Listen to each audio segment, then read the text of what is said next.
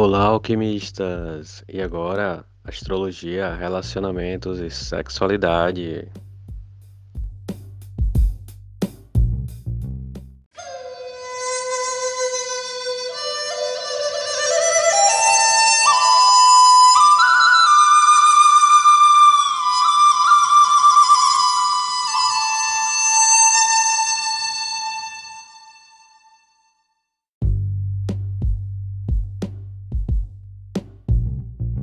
Olá, alquimistas! Bem-vindos, bem-vindas e bem-vindos a mais um episódio do Astrologia, Relacionamentos e Sexualidade. E hoje o signo entre quatro paredes é Áries. E assim, os signos que. Vamos começar pelos signos que não combinam com Áries, né? Então, geralmente os signos de água, né? peixes, é não, não corresponde ao fogo de Ares. Câncer é muito dramático para Ares. Ares é mais é muito mais ativo, é muito mais briguento, muito mais feroz nesse sentido, né? Então não combinam tanto. Escorpião talvez, né? mas escorpião às vezes pode dar um probleminha, pode dar um probleminha porque Ares é muito intenso, escorpião também é intenso e pode ser que dois bicudos não se beijam. Mas se se beijarem, vai dar um excelente resultado. E escorpião ele combina com, com Ares no sentido de que ambos né, são regidos por Marte, né, que é o deus da guerra, da intensidade. Então é uma combinação muito, muito explosiva, pode dar muito certo. Outros signos que combinam com Áries, podemos citar Aquário, porque Aquário é também independente de Áries, né? Áries gosta de liberdade, Áries gosta de ir em frente, não gosta de ser é, podado. E pessoas de Aquário, elas são muito desligadas disso, né? Pessoas de Aquário, elas são muito independentes. Né?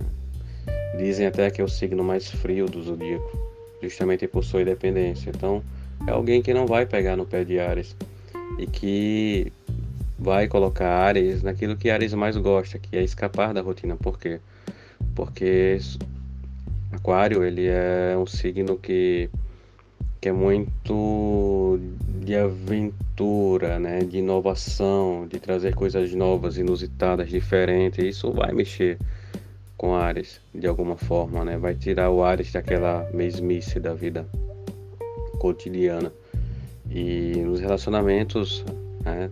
a pessoa de Aquário geralmente é uma pessoa que topa tudo. Então nunca vai ter tabus.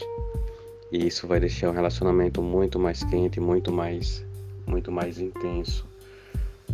E uma das formas de conquistar as pessoas do signo de Ares é mostrar um certo interesse, mas com a prática do coquetismo, né? Fazer um coquete.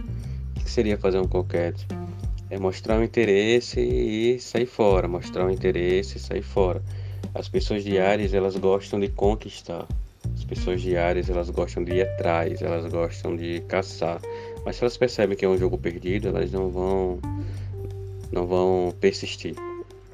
É, mas é isso, é o segredo talvez seja você deixar que Ares toque em você, mas que você consiga escorregar das mãos para que Ares venha atrás sempre.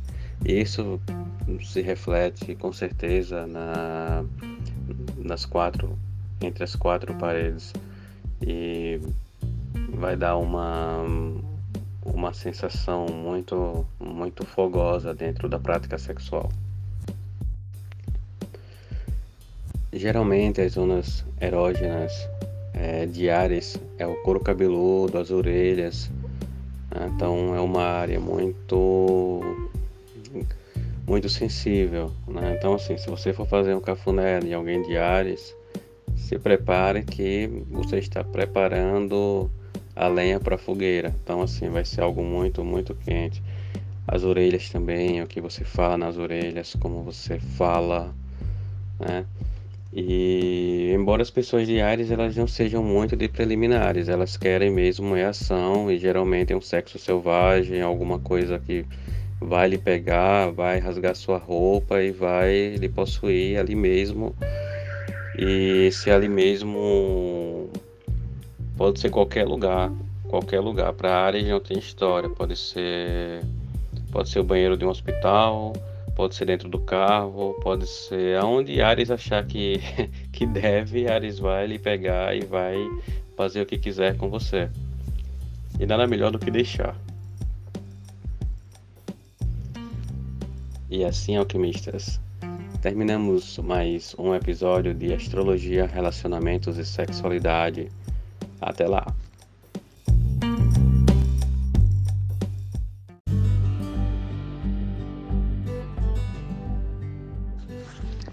O podcast Alquimia Sanderiana tem o apoio do Chalés da Chapada Vale do Capão, na Chapada Diamantina o lugar ideal para você se hospedar.